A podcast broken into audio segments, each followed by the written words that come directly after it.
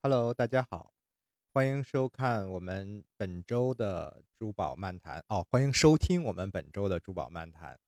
然后我们今天呢是一期特别的节目，我们今天呃同样会连线我们的老固定的主持贝尔老师，然后今天我们还会连线另外一一位我们六月份古今珠宝研习社要做的沙龙的呃参与者猪猪。那我们今天会和贝尔老师和猪猪一起来聊一聊我们疫情之后六月份要做的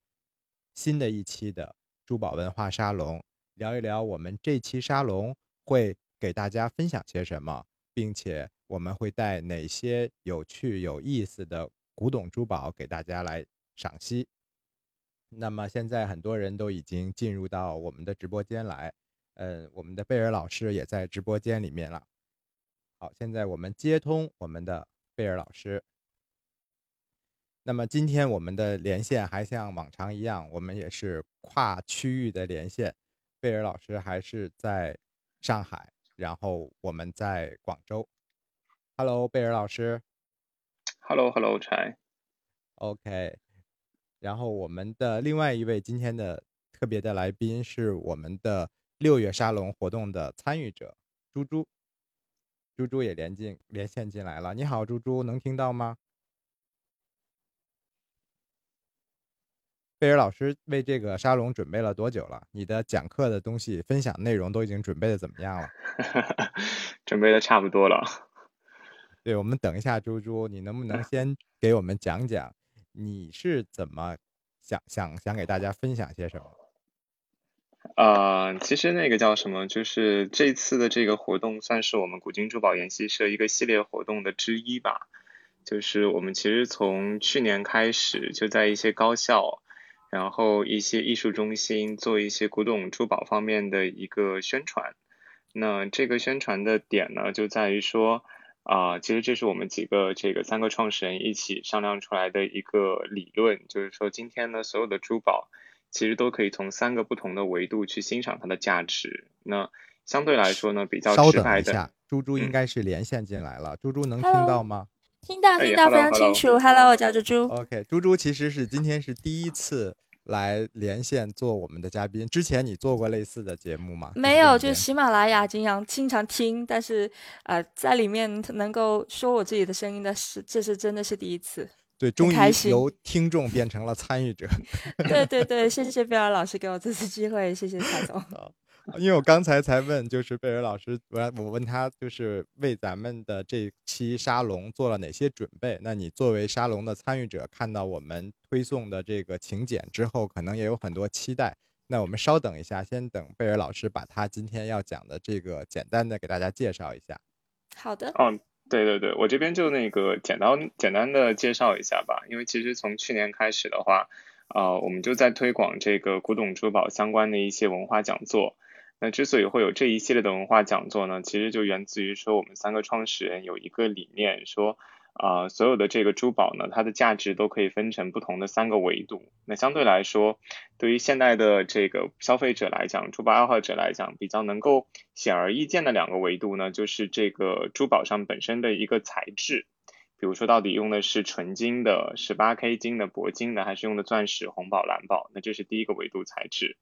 那第二个维度呢，我们会觉得说是工艺，比如说有一些。啊，金银花丝的工艺，有一些这个金珠造粒的工艺，有一些微雕马赛克的这个工艺，等等等等，这是工艺第二个维度。但我觉得相对来说呢，现在比较少被讨论到的，其实是第三个维度，就是我们说的情感。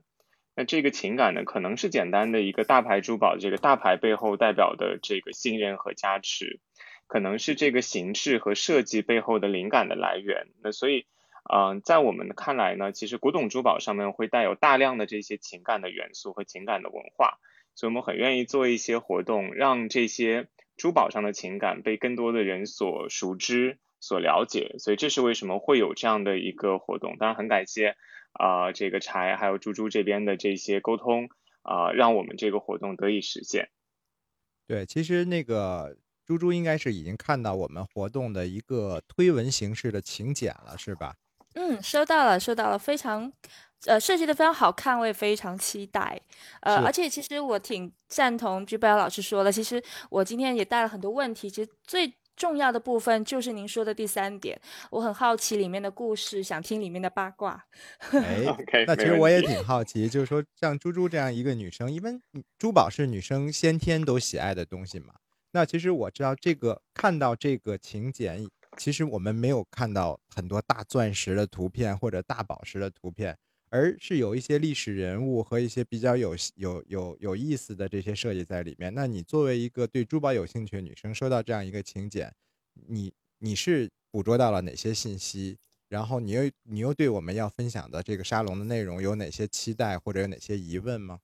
嗯，首先我觉得第一个。嗯，我觉得非常能够抓住女生的心，就是珠宝。那其实第二个呢，就是复古，就是呃，或者是古董吧。这个话题其实我觉得最近都比较非常火。那我觉得能够让大家的好奇心都都吸引过来了。那我我也觉得复古是一个很永恒的话题。那我平时也会带一些复古的配饰。但是呢，说到古董珠宝呢，这个就有点让我犯难了，就是我。这个是我的空白区域，但是我又很想知道。就像现在，像我的朋友圈里面，其实有能够看到一些朋友，他比如说在英国的朋友，他会发平时在市集市集上淘回来的古董珠宝，呃，也会看到一些大牌，例如 Chanel 也会有自己的古董的珠宝系列。那这些其实我们都觉得非常好看，嗯，呃，就。也不仅仅是因为他们很重工，就是手工啊、工艺上啊、珠宝那些地方都很好、很漂亮。那其实我们也更多的期待是背后有什么故事，就例如说有一些是皇室贵族的定情信物这一类的，感觉会有很多八卦。嗯，非常符合我们吃瓜群众的心态。所以这一点其实我是带着这个重要的重这个这个疑问来来就是请教一下贝瑶老师的。OK，了解，就是就有哪些皇室八卦。贝尔老师在解皇室八卦之前，其实他提到了两个咱们沙龙里经常提到的词，就是古董和复古。那么，古董和复古的差别，你要不要先给大家普及一下？嗯，其实这个是一个还蛮好玩的一个概念，就是事实上，在我们聊到古董珠宝的时候呢，会有三个不同的这种英文去去做一个类比。就第一个词呢，叫做 antique jewelry。然后第二个词呢叫做 vintage jewelry，就这两个词其实在呃商业环境当中都可以被叫做是古董珠宝。那只不过相对来说呢，我们一般提到 antique 的时候呢，会觉得说这件珠宝的一个时间轴会更那个悠远一点，就至少是在 Art Deco 时期或者是之前的那些会被我们叫做是 antique jewelry。然后呢，一般是六七十年代那些做的，就是偏复古风潮的、复古风风情的这些，其实是 vintage jewelry。那其实就回归到说刚才柴提到的两个中文，就是一个是古董珠宝，一个是复古珠宝。那在我看来的话，可能古董珠宝更适合用 antique 这个词，复古珠宝的话更适合用 vintage 这个词。那但比较好玩的是什么呢？比较好玩的是，其实大概在一二年、一三年的时候，就是在珠宝市场上有一股有一股热潮吧。当时提到的是啊，这个日本的中古货，就中间的中古代的古，有这么一个概念。那但事实上，就是中古货的话呢，它的年代大概是九十年代左右，在日本市场上出现的那些珠宝。只不过后来呢，因为这个那个九七年、九八年，就日本经济比较这个下滑的时候，这些珠宝要再次。流通到市场上，等于是一个回流珠宝，是这样的一个概念。所以，这个中古货反而尽管名字听上去很中古，但是并不能够被我们列为说是啊这个古董珠宝跟复古珠宝的任何的一个概念当中之一。所以那种珠宝的话，反而会被叫做 second hand，就其实是二手珠宝。大概是这样的一个，就是三个不同的词对于这个市场的一个呃小小的一个区分吧。啊，学到了！就像我们很爱，就女生其实很爱去日本淘中古包，这个这个词我们学到了。对，有有点二手。就当然就是说，嗯，怎么讲？就是当然站在商商业环境的话呢，如果直接用说二手或者说回流，可能就没有那么好听，受众可能没有那么多。然后，并且呢，我必须承认的是，其实事实上，在有一些的中古货当中，我的确有见到过说宝石非常漂亮、镶嵌工艺非常精湛的这样的珠宝作品。所以，其实对于这样的珠宝作品，我我本人是觉得是 OK 的，啊，只要就是我们可能情感上面能接受说这个啊作品本身是曾经有有过主人的这样的一个事实就就可以了。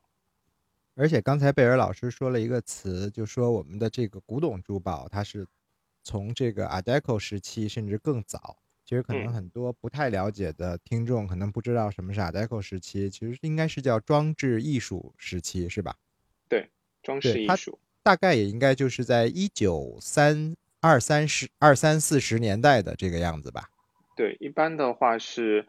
从这个一战之后，然后到二战之前的这个阶段，那就是一九二零年到一九四零年这段时间浮现出来的珠宝，因为它的啊这个风格和设计的图案会跟当时的这种建筑风格会非常接近，都是那种对称的几何的，以这种形式为主，所以对于这类的珠宝就是统称叫做 Art Deco 时期的这个珠宝。对，所以我们今年其实是二零二零年。那么，Art Deco 时期就是在一九二零年左右，所以也可以简单的，咱们也好记的方法就是，距今一百年甚至更长的，我们叫做古董珠宝。哇，一百年了，对，八八十年吧，才，因为从一九二零到二零二零就一百年了呀。那有很有很多 Art Deco 的作品，这是一九四零年完成的嘛？就差不多一百年吧。就我我就说，对于这个初级同初级的爱好者来说，就可以简单的就是觉得一百年大概这个左右就是一个一个一个分界线。那你说要是呃七八十年代的那种，或者五六十年代那种，那就是刚才咱们说的 Vintage 这个这个范畴里了，可以这么差不多。对，明白。对，那么我们那贝尔老师在沙龙里面。会首先会讲这个简单的这样的一个古董珠宝的划分，然后刚才你还说了这个珠宝的三个三原色体现珠宝的这个价值。那那如果说我们不是一个珠宝的一个职业玩家或者藏家，那可能我平时也就会买一些大牌呀，我会买一些什么大家比较公知的这些品牌。那么你的这个。分享沙龙有没有一些相关的内容，可以让我们更了解自己日常能见到的这些珠宝的内容呢？呃，我这么回答柴你这个问题吧，就是说，包括其实刚才猪猪也提到说，有没有一些呃皇室的八卦来做一个串场，对吧？来做一个这个诱饵，让大家能够竖起耳朵去听。嗯，我自己呢，在看很多这种古董珠宝的故事的这个过程当中，就发现说。啊，我有个感觉，就珠宝圈呢就这么大，就是 你会发现，其实绕来绕去这些人，两百年前的人绕到现在，你会发现活跃的事实上是跟当时两百年前活跃的是同一批人。我为什么会这么讲呢？呃，有一个法国的工匠叫尼铎，那这个法国的工匠呢是当时拿破仑时期法国皇室御用的一个珠宝匠人。那这位珠宝匠人比较著名的事情呢，就是大家应该知道，说一八零四年的时候，拿破仑正那个正式的称帝嘛，就自己这个称为那个法兰西皇帝。然后他在称帝的时候呢，登基的时候用到的一把佩剑，那把佩剑上面镶嵌了一颗非常大颗的这个摄政王钻石，一百四十克拉的一颗摄政王钻石，也是法国的这个皇室收藏之一。这颗钻石的镶嵌呢，就是由尼铎这位工匠来完成的。然后，并且呢，法那个拿破仑的两任皇后约瑟芬皇后跟玛丽皇后，大量的珠宝作品呢，都是尼朵先生他去这个亲手打造去设计的。然后这位先生呢，他当然就是后代一代一代一代一代不断的经营，传到现在，呃，有一个品牌，这个品牌的创始人其实就刚才提到的尼朵。然后我说出来，可能大家应该都认识，叫 Chanel，OK 吗？尚美，对。所以猪猪你会发现说，今天尚美。当他们用到这个品牌的元素的时候，不知道你有没有发现，他经常会用到一种昆虫，是蜜蜂。呃，其实我觉得很多大牌都会用蜜蜂，但是您说，呃，对，上美，比如说它有个系列叫 Be My Love，就是整个就是那种蜜蜂元素。那这个蜜蜂元素，我们也可以从这个历史故事当中找到一定的渊源，就是因为拿破仑他特别向往说莫洛温王朝、加洛加洛林王朝的那些，就是。那个法国古王朝的那些皇帝和这个皇室的传承，而在那些古王朝当中呢，蜜蜂是象征那个王朝永盛的，所以拿破仑登基的那个袍子上面都是一个一个蜜蜂的这个图案，所以这个蜜蜂的元素其实是可以找到这样的一个源头的。然后另外呢，就是你会发现说尚美呢有一个经典的这个系列叫做 Josephine，叫约瑟芬系列。就当然就是呃，其实那个当时谁啊？那个黄晓明和那个 Angelababy 的借钻戒对吧？对，当时淘宝上叫 AB 款，但事实上他们的店铺里面叫 Josephine 系列。那 Josephine 系列其实就是拿破仑的第一任皇后约瑟芬，就是都是从从这里可以找到一定的源头和去溯源的。所以这是让我觉得说，就是刚才其实那个柴这边提到的说之前的这个。一些大牌的这种这个文化的延续也好，一些设计的延续也好，其实，在这些故事上面都是能够找到一定的渊源和体现的。那这是我觉得很有趣的地方。哇，那这个我会很期待呀，因为真的是会知道很多品牌的故事，也也真的可以长很多知识。是，就该为你曾经花过的钱买过的大牌多一点了解，更有底气了。以后花钱会更有底气。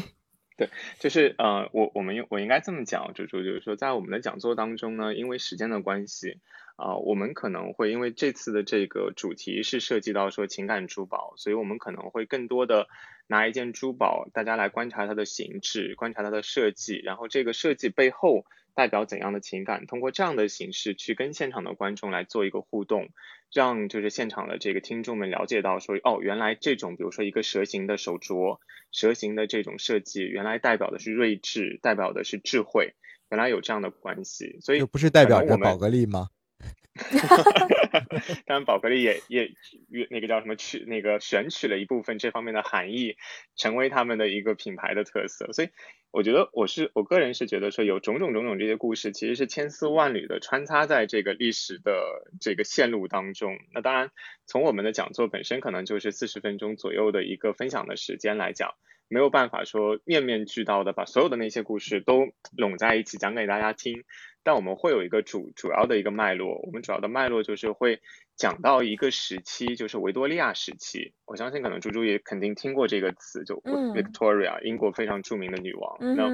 我们之所以把这个时期作为一个这场讲座的一个主题呢，就在于说维多利亚时期其实是情感珠宝非常丰沛的那个那个年代，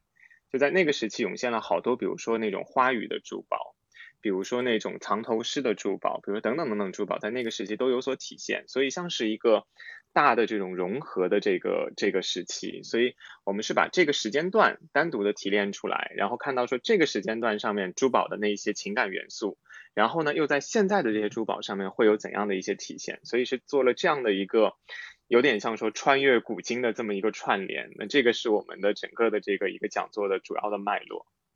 哦，那您说到维多利亚，其实我去年十月份的时候也去过一趟英国，给我感觉就是整个国家都围绕着女王在做很多事情。例如说，呃，您可以看到，嗯，很很多天鹅养的非常肥，养很多。然后他们说，在英国，如果你杀天鹅是犯罪的，因为那是女王的。然后我在那个伦敦塔那里有看过，就是呃皇室珠宝展。那还有就是 V&A，V&A 其实就是。就是维多利亚和和呃呃阿尔伯特王子，对对对，他们两个的缩写。其实其实我我在看，就是呃我们这次的那个邀请函很认真的研究哈，里面的呃别老师他他其实也经常也会去呃世界各地去去跟一些。博物馆联系，其中就就有 V&A 吧，所以其实我上次看了，我对我来说非常震撼，所以我也很想说，看看在这个皇室珠宝里面有什么，我们可以有一些干货，你可以分享给我们，就是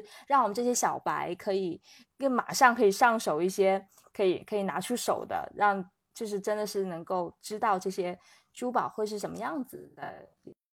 一些一些干货，这样。嗯，当然，当然，这个一定的，就是我们在分享的时候，肯定还是期待说，啊，这个听众听完了这些信息之后，能够应用到我们的这个珠宝鉴赏的环节。就比如说之后再看到说某个品牌用到某个元素的时候，它其除了知道说哦这是品牌用的之外，可能还能知道说原来背后还有这样的故事。比如说像我们刚才分享的尚美和蜜蜂之间的故事，对吧？那可能我期待的就是我们的朋友们听完之后就知道说，原来其实蜜蜂。不光是代表说一种可爱的昆虫，它其实还代表说法国的这种王朝的永盛，代表说加洛林时期的那种法国的辉煌。那这个是我我所期待的，我们做的这个分享能够达成的一个效果。那当然，另外一个就是我和柴一直期待做的事情，就是我们期待说，可能现在的这个珠宝爱好者是把大量的目光聚焦在这件珠宝的形制和外形上，但是很少有人愿意坐下来去细细倾听它背后的故事。那我们愿意把这个故事说出来，也希望说这些故事能够吸引到真正喜欢古董珠宝的一些人。所以柴要不要分享一下，就是我们去年去 V 博物馆的一个小小的经历？呃，其实我其实刚才听猪猪说完这以后，我也在想，因为我我在为这次我们的沙龙来整理我们研习社的一些带到呃品鉴沙龙现场的一些藏品，所以在整理的时候，刚才猪提到 VA，我也在想，我们虽然可能很多人没有去过 VA VA 博物馆，但是我们能不能在品鉴会的现场稍微的管中窥豹的来领略一点点 VA 的这种珠宝的这种经验？比如说，我们在请请柬中有一个动图，就是一个呃海螺珠的犬蔷薇颤抖花。其实，在维博物馆令我很惊艳的，它有一个超大的这个颤抖花。然后呢，我们之前也专门古今珠宝研习社的推文也都推过它。那么这个颤抖花，基本上我们现在来说应该有一张 A4 纸那么大，它是戴在。这个维多利亚时期的这个女性的胸前，其实它就像一个不是一个胸针了，是一个胸饰，是吧？它整个戴在整个前面。那我们虽然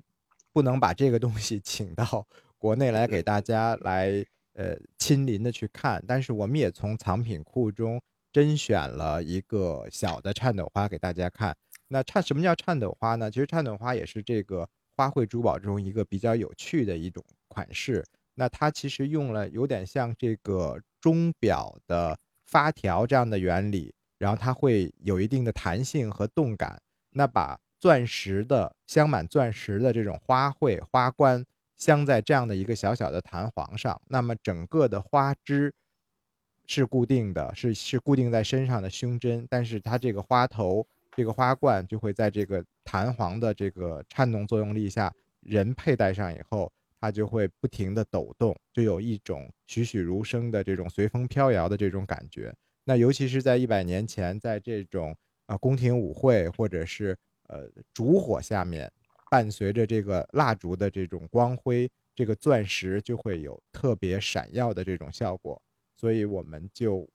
把这样也把这样一件藏品也会带到现场，给大家感受一下这个颤抖花是怎么样的一种传统的这种美丽。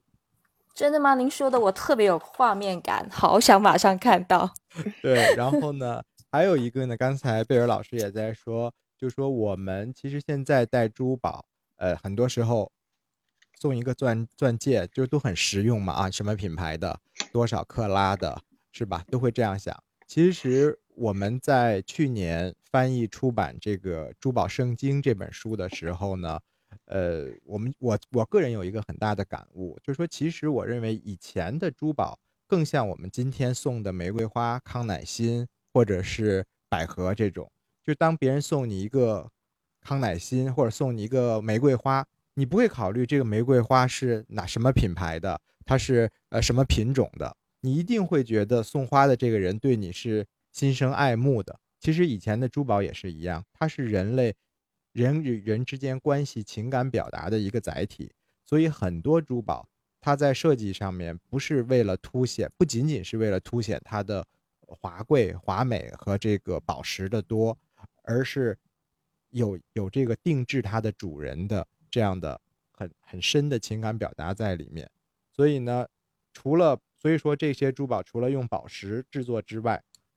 因为它要表达情感和传递文化。所以也会用一些看似不那么贵重的材料来做，比如说我们的微马赛克，就是用玻璃丝做的马赛克来做的；比如说一些用动物的骨头或者牙齿来做的；比如说用一些这种珐琅来做的。所以这些东西在 V&A 博物馆的珠宝馆里面都有。那么我们这次也会甄选几件带给我们呃六月份广州沙龙的这个。呃，观众给他们看，比如说我们关于鹿牙的，就是母鹿牙齿的，还有那个呃老虎指甲的，呃，还有一些呃现在比较这个保护的动物的骨头的，然后还有微马赛克。其实其中有一件微马赛克，呃，这个这个藏品呢，呃，跟 VA 几乎有一个同款，因为 VA 是有一个小的呃化妆盒，然后上面是有。呃威马赛克做的一个几只鸽子的图案。那这个鸽子非常有名，今天我们就不完全剧透。那这是我们得稍微保留一点神秘感，对，保留一点。那么这个鸽子呢，就就很难得，这个画面很有故事，所以我们也有一个几乎跟 VA 这个图、这个工艺和图像一样的这个鸽子的马威马赛克作品，也会展展现给广州的这个观众。现在猪猪是不是已经都不知道该从哪儿开始期待了？贝尔老师，其实刚才我们一直在说维多利亚，维多利亚时期。呃，我 不，我觉得就是这个咱珠宝这个这个学习啊，非常非常适合。嗯，你说。喂。喂喂，听得到，猪猪，你说。哦，就我觉得，突然间觉得是非常适合我们男生求生指南。我觉得是男生求生指南，就是 平时嗯，直男们吧，老公、男朋友。呃，都都不会怎么就送到女生喜欢的东西。对，而且其实那可能听完这个后，就例如说，我可能只是送一个很普通的，就是可能宝石不多，但是我里面寓意很好的东西，其实这样更能打动女生。哎，你说柴，我们会不会因为这样就教坏现在的男生？比如说原来呢，这个男生说过年过节的时候是就特殊节日是要送一件首饰的。然后听完我们的这种这个花卉表达之后呢，就变成说就送一束那个叫什么三色堇，说代表我对你的思念。然后女生收了之后呢，也只能默默 也只能默默想说，哦，那好吧，你都 这么会说话，我还能说什么？然后，呃，但是其实我们是受落这种心意的，只是该送贵的贵的东西的时候还是要送。但其实我们传达的更是一种解读方式。其实其实这样，我觉得如果我们的这个。消费者或者说这种目标客群越来越懂得珠宝价值，它的这个物质品质之外的这种精神价值越来越懂了。其实也可以倒逼回这个品牌，重新做做回这种呃更有设计感或更有文化的东西。其实我们刚才说这些大牌，他们每年自己的一些这种高定的这样的一个嗯售卖的展展示中，很多还是保持着。他们一脉相承的这种品牌文化的，只不过为了迎合这种实用主义的越来越多的实用主义的客群，做了一些很简单的大宝石的大钻的这些。嗯，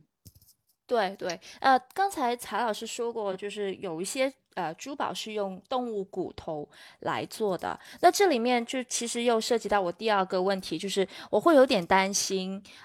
呃，因为。毕竟这个古董珠宝，我们一般人的话，我们真的不是很会挑，那就是其实会担心会碰到一些陪葬品或悼念品，呃，或者是说，例如我我觉得这一个是古董珠宝，那我怎么去鉴别它上面的宝石啊、钻石是真的还是假的呢？这个其实除了我我八卦它的一些背背后的故事以外，我更担就是我会更更也也会很想了解一下这部分的东西。那我回答你的后半部分问题。啊，哎，你你问的前半部分问题就是关于呃古董珠宝，可能大家会觉得跟死人有关呐，然后跟这种动物死尸有关呐。对，会不会有一些禁忌？就是比如说是呃谁谁谁带过，然后遇到不好的经历，然后就流传下来的等等那种故事。其实这个也是我们呃我最开始做收藏的时候。然后也会担心的一个问题，就也是考虑过的一个问题，就是大家其实都会觉得，哦，这个东西它会不会不吉利啊？等等。但其实，但是你换一个角度来考虑，就在于今天我们讲的是什么？我们在这个疫情之后，我们讲的是这个爱回归，所以我们才做的这个呃情感珠宝的这样的一个文化沙龙。你想。虽然我们可能这个珠宝前面的它的主人肯定是先逝了，因为都一百多年了，它肯定已经先逝了。但是其实欧洲的古董珠宝大部分、绝大部分它都不是陪葬制度的，因为跟他们的这个呃，应该是跟他们的宗教文化有关，就是它并不是说是像这个我们的这个十三陵或者是什么清宫陵这种，它是从这个呃死人的身体上伴随着腐朽的尸体一起。弄出来的大部分，由于他们的宗教问题，他们都是把这个财富是传递的，而不是去把它占有到墓地里面的。所以更多时候，我们收到的古董珠宝可能是戒指或者是胸针，它是一代一代的传承，就是外婆传给妈妈，妈妈传给女儿，它其实也凝聚了几代人的对下一代的美好的祝福和对下一代的美好的这种期许，这是一类。那这一类其实基本上这样听下来，大家就会觉得哦，其实它凝聚的都是好的祝愿，没有人说我充满了仇恨还把它传出去的。那其实还有一类呢，就像你说到的，其实是哀悼珠宝。其实珠宝既然是人的这种精神的一种寄托，那哀悼珠宝和思念珠宝也少不了。比如说会把人的一点点骨头或者他的头发放到这个珠宝里面去。那这个如果作为现代人佩戴，可能大部分人也都不太能够接受，对吧？你戴一个不知道是谁的含有他头发的珠宝 戴在身上，感觉有点怕怕的。对，那其实这个确实也是。但我想说的概念就是，第一，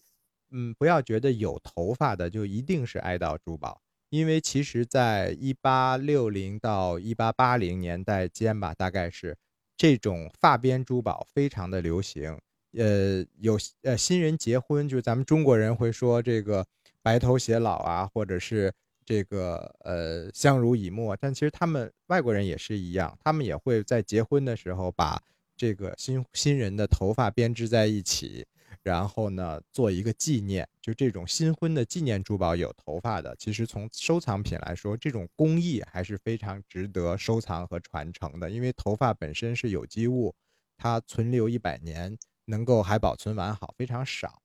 那还有一种呢，有头发的其实是思念珠宝。那么比如说妈妈把小孩的一缕头发。放在自己的胸针里面，或者是你对远行的兄弟姐妹或者远行的这种亲人留一点点头发在自己的胸针里面，其实它也是代表着一种思念，或者把这个对亲人的一个画像放到自己的一个小小的照片盒、吊坠或者是这个胸针里面。其实这里面也是不仅仅凝聚着这个主人他的这种亲情和美好的祈福和祝愿。那同时，相一般来说，能留到今天的，它的工艺也是非常的精美的。那从艺术品收藏的角度，这类东西收藏和佩戴其实都是可以的。那最后就说到，真的是有骨灰、有骨头的这种哀悼珠宝了。那这种珠宝呢，其实作为藏家来说，它呃以一种文化符号的这样的一种理解来把它收藏，我觉得也是很常见的。但可能这种确实也不太适合佩戴。那么，但是呢，也有一些无良的这种古董卖家，他会把这些哀悼珠宝的一些头发，或者是这种这种骨灰骨灰的小盒，这些把它换掉，换成水晶啊，或者换成一些宝石，或者换成一个把它封死。那把这些东西作为这个用他们的一些销售手法，把它说成另外一种东西。来卖，那么这种呢，我们会在沙龙现场针对于这方面的问题，也会给大家一些小小的提示。那今天我们在节目中也不全部剧透，我们也会给大家一点点避坑的提示，如何识别出哀悼珠宝和思念珠宝。那关于珠宝上的这个宝石如何去鉴定，我觉得应该让贝尔老师来回答，这个是他的专业。OK，那个其实其实应该这么讲，猪猪就是说你刚才提到的这个问题，就关于嗯宝石鉴定这一块，嗯说实话呢，以现在的这种鉴定的设备，其实想要分辨这颗宝石的种类以及它的一些基本的情况，比如说对于一颗祖母绿来讲，嗯它到底是天然的还是合成的，对吧？它到底是哥伦比亚产的还是巴西产的？嗯，到底是这个有油的还是无油的？其实以现在今天的设备来说的话呢，并不是太过复杂的一个呃一个鉴定，就基本上呃首饰上面出现的这个珠宝，只要有一个平面能够接触到我们的这个测试设备的，基本上都能够完成相应的这个鉴定。所以这个是回答你的这个第一个问题，就是宝石会不会造假？我个人觉得说宝石造假的可能性呃有，但是没那么大，原因就是这个造假其实特别容易被。被揭穿，就一旦比如说换了一颗假的宝石，很容易被揭穿，这是第一个。嗯，第二个呢，我反而是觉得说，今天其实，在古董珠宝的这个鉴别的环节当中呢，对于宝石本身的鉴别，并不是一个太大的难题，对吧？柴，我反而觉得说，那个另外一个是一个难题，就在于说，这个古董珠宝或者说拿现代的珠宝去仿古董珠宝的这种情况。就或者是刚才柴说的那个情况是，可能我的这个戒指底座是一件古董，然后上面那个宝石是新镶上去的，也会存在这样的一个状态。所以，怎样去确认说这件珠宝真的就是维多利亚时期的，包括宝石，包括整个形制，那这个可能是留给整个古董珠宝市场的一个很大的问题。那以我们了解到的情况呢，其实现在并没有一家。啊，专门的机构是针对古董珠宝去出出具一个断代的年代的一个认证，更多的还是凭借说这个业内的这些同行啊，相对丰富的经验，相对这个对于古董珠宝这个知识背景的这个储备，然后去判断说这件珠宝会不会有问题。我举个简单的例子啊，比如说，如果我们在一件古董珠宝上面看到一颗圆形明亮式钻石，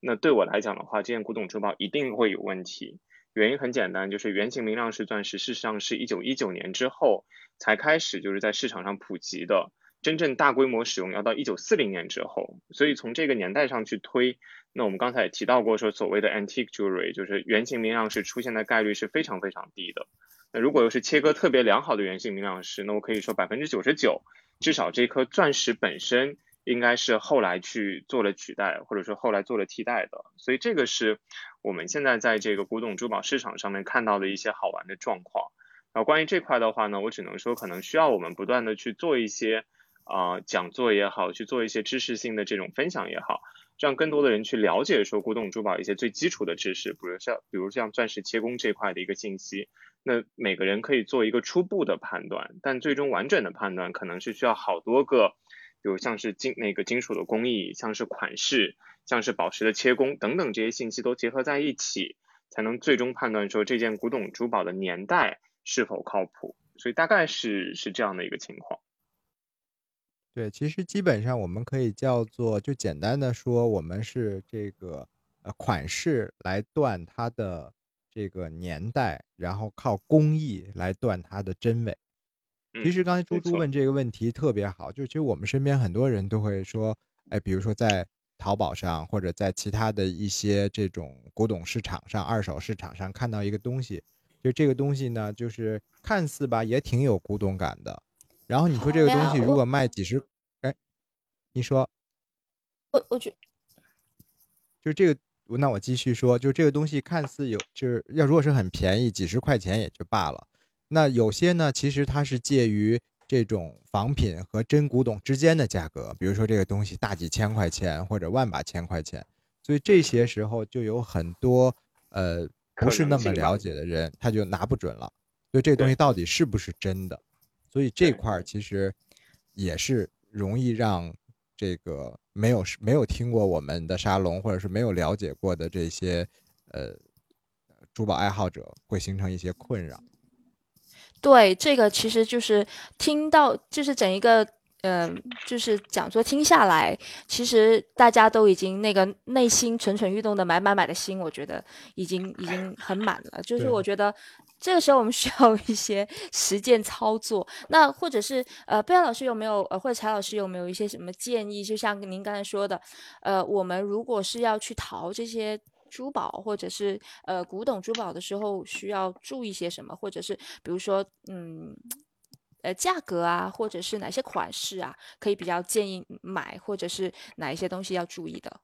我可以先说一个比较简单的，其实比如说咱们就说淘宝来说，淘宝其实有很多这种呃店，它卖这个所谓的古董珠宝。但其实你要注意一些字眼，因为其实淘宝它也是拒绝卖假货、拒绝欺骗消费者行为的。但是很多商家他会打一个擦边球，比如说他会说我这个东西是维多利亚风格，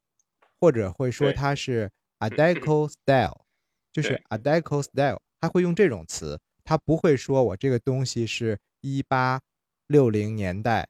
或者是什么什么样的，就是他会打个擦边球，它就相当于这是某某年代的一种风格。那所谓风格或者 style，那其实很多，至少一半以上就是他复刻的或者是模仿的那个风格的。我觉得这是一个从字眼上、字面上的一个判断的方式。然后第二者来说，有些很丑的，我觉得就不要买了。因为不论无论它是真的还是假的，我们买一个珠宝，它是既代表物质世界的一个精美物质的聚合，然后又带又又又有这个人的这种工艺的审美在里面，同时还寄托着美好的情感。那如果本身来说，它钻石确实很漂亮，宝石确实很透，但是这个这个这个贵金属的底座超丑，或者是它这个就像融化了一样，就怪模怪样的，那这种有可能是仿的，也有可能是拼合的，或者是修补的。那这种我觉得你也可以先放一放了，对吧？然后呢，这两点我觉得在网上其实就经常会会出现这种问题哦。还有第三种，就是说我们要分清楚，我们是作为古董珠宝来收藏，还是作为配饰首饰来佩戴。那你说这个东西确实它可能是这个玻璃的、水晶的，然后底下是银的、镀金的，甚至是铜的，你只是觉得好看，那么价格又不贵，几百块钱。做当做一个配饰也不错，那这种我觉得就无所谓。但如果你是当成一个古董珠宝，花到几万块甚至是更贵来买的话，那么你一定要关注到它的材质。就是古董珠宝，那当然在特定的时期，它也会有这种金银合镶、金银叠打的这种有银的元素在里面。但是真的一个真的是一个很美的一个一个一个冠冕，或者是一个。很繁复的一个看似很华美的一个项链，它不可能是很少吧？就很少，它是铜镀金的，或者是甚至是什么一些合金的。像这种也是出现在了，就有点像这个呃关公战秦琼一样的，它是它是出现在在它不应该出现的年代出现了它的材质，或者是为了这些款式，就是为了迎合受众的审美需要出现的一些款式。那这种比较有争议的，其实最好是看实物。就至少不要在网上去买。最后我补我补一个吧，柴，我觉得就是那个叫什么？除了刚才你提到的这三个这个小的啊这个雷区或者说小的这个窍门之外的话呢，其实我个人是觉得说，呃，选择的这个供货商的名誉度或者声誉度很重要。就包括其实我们去年在这个伦敦做这种古董珠宝的探店的时候，我们也会发现说，当我们走进 Waski，走进这个 S J Phillips，就这些业内非常知名的大的古董行的时候，其实它的整个的这种呃，就是销售顾问的这个状态，他们的专业度会让我们觉得说这件东西的出处更可靠，并且就是我们也会发现说，跟这些这个人士在在沟通的时候，当他们对于这件古董珠宝的一个年代和时间不是那么确定的时候，他是会非常明确告知说可能是一八二零年到一八四零年之间，但没有一个最终的，就是呃这个 provenance，就是我们所谓的这个来源文件，对吧？他会把这些信息都告诉我们，所以我个人是觉得说，其实。嗯，在这个行业，就整个珠宝行业，其实都是 base 在信任上的，都是建立在信任上的。但我个人觉得，因为刚才提到的古董珠宝在缎带上可能存在的一些模糊地带，那这个时候商家的信誉度会对这件珠宝的一个出处和它的一个这个这个这个来源做一个更好的背书。所以这是我个人的一个建议，就是说，如果是我自己初初次购买的话。我我会比较倾向于说从那些大的古董珠宝行，因为他们已经在这个行业当中可能存在了上百年、一百多年、一百五十年的时间。那在这一百五十年时间当中，他们的经验和积累会帮助我在选择的时候避开很多的雷区。所以这是呃我的一个感受。嗯，确实如此。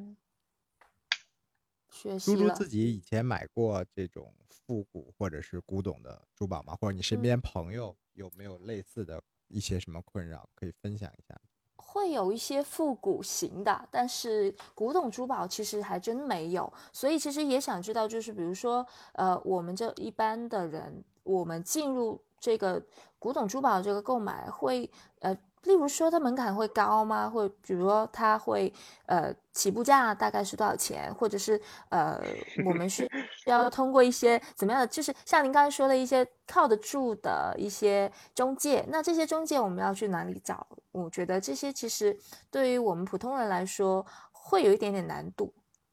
是，其实因为我们整个古今珠宝研习社这个平台，我们是做珠宝文化的传播，我们并不直接参与买卖。所以说，具体的一些呃推荐一些呃呃这个古董珠宝的销售平台呢，我们其实轻易的也不会给大家推荐。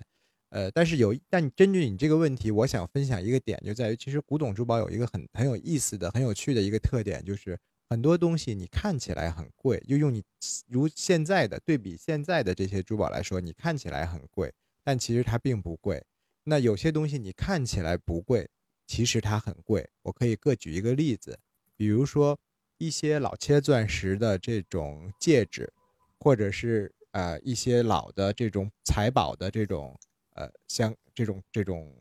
饰品，这种珠宝，那么与我们现在的价值评估来说，会觉得它很贵。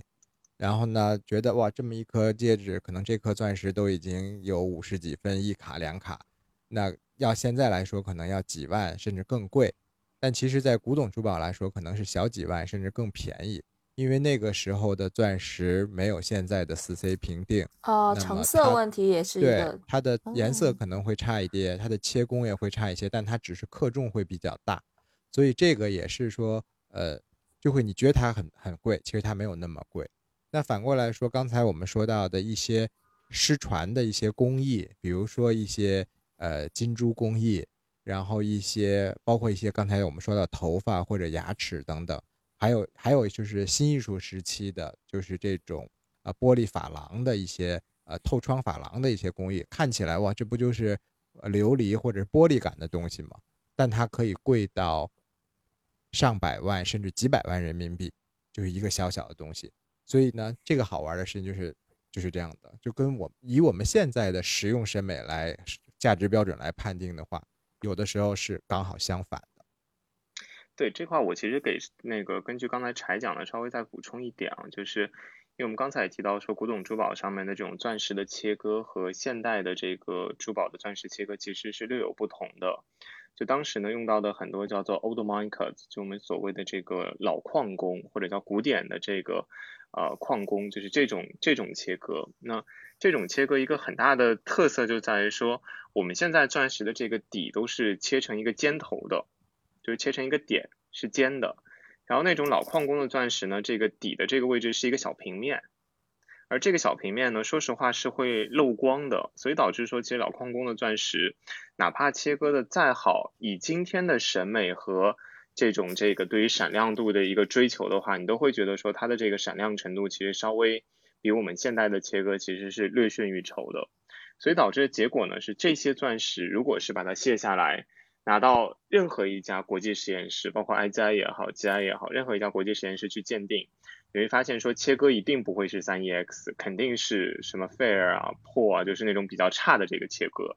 因为它整体的这种切割的这个轮廓跟现在的切割是不同的这个路数，所以我觉得这一点也是。导致说今天这个古董就是古董珠宝当中，当镶了很多钻的时候，这些古董珠宝的价值可能未必像我们想的那么高的一个很重要的点，就在于这些钻石本身的品质，就除了颜色跟净度之外，它的切工的这个要求也跟现在的标准其实是有所区别的。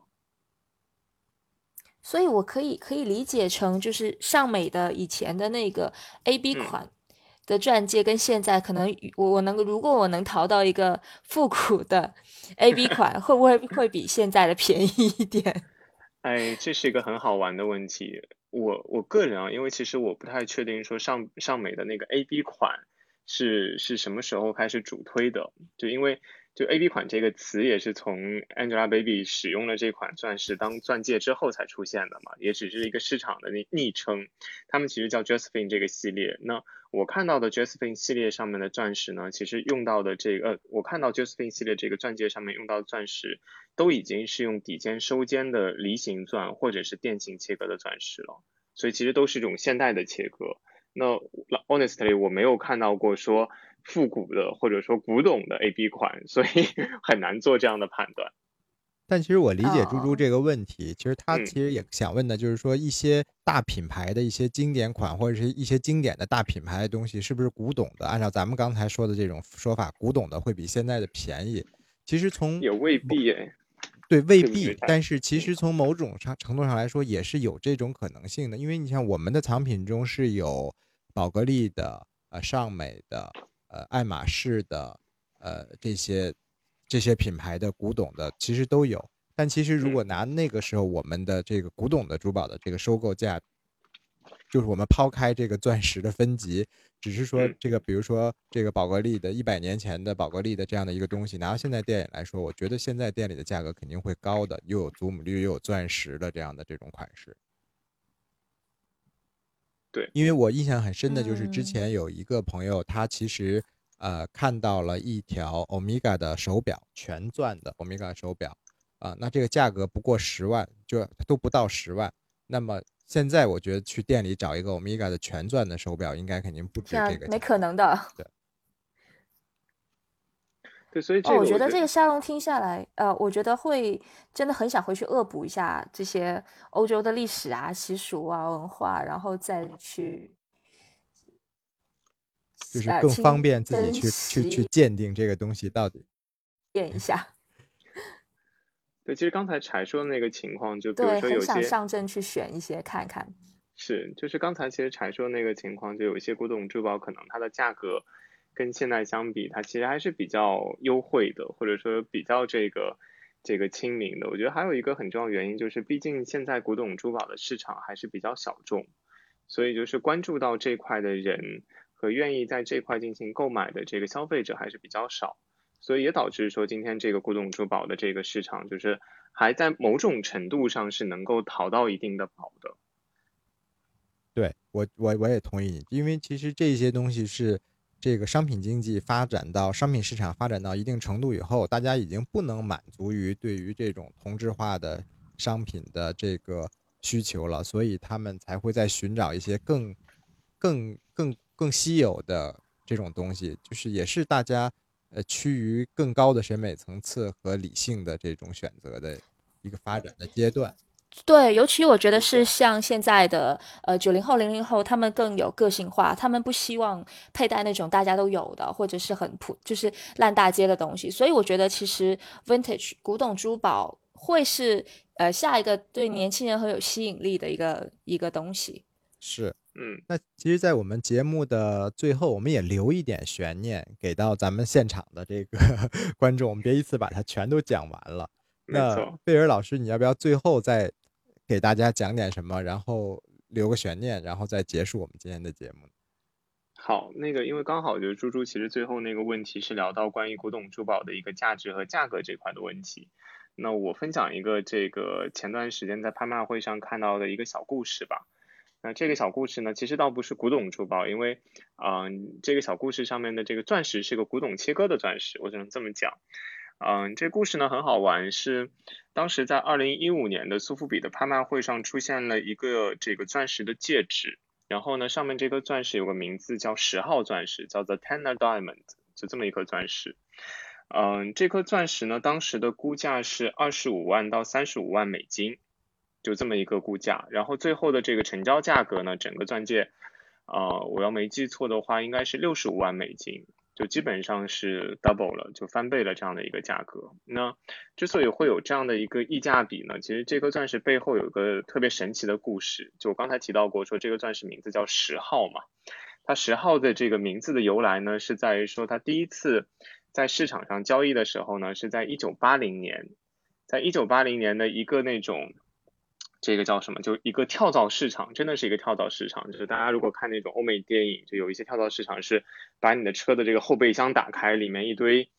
乱七八糟的东西陈列在一起。那这颗钻石就是在这么一个市场上面以十英镑的价格成交的。那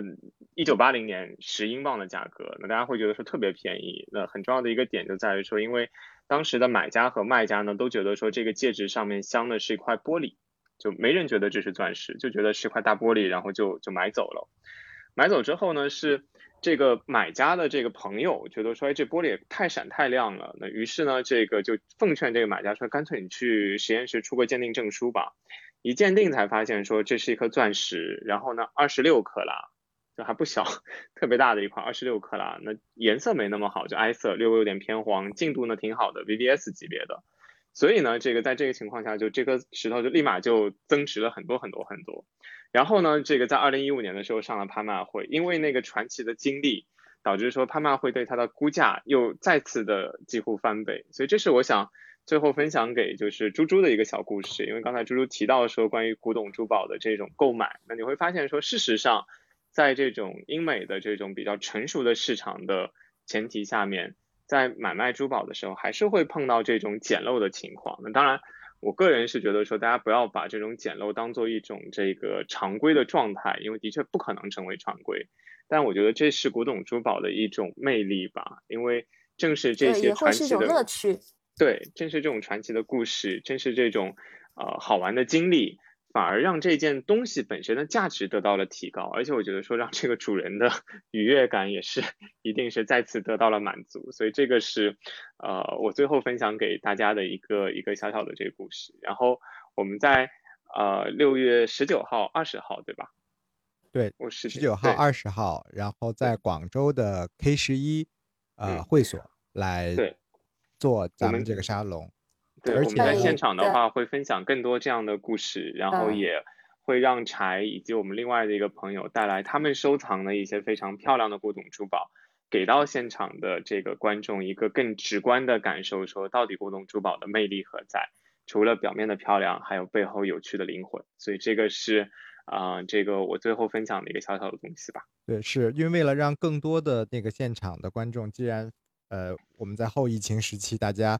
来到这里，然后来参加我们的活动，所以我们还特别邀请了，呃，我们广东的盛世传承艺术馆，也是一个呃做古董珠宝收藏的很资深的，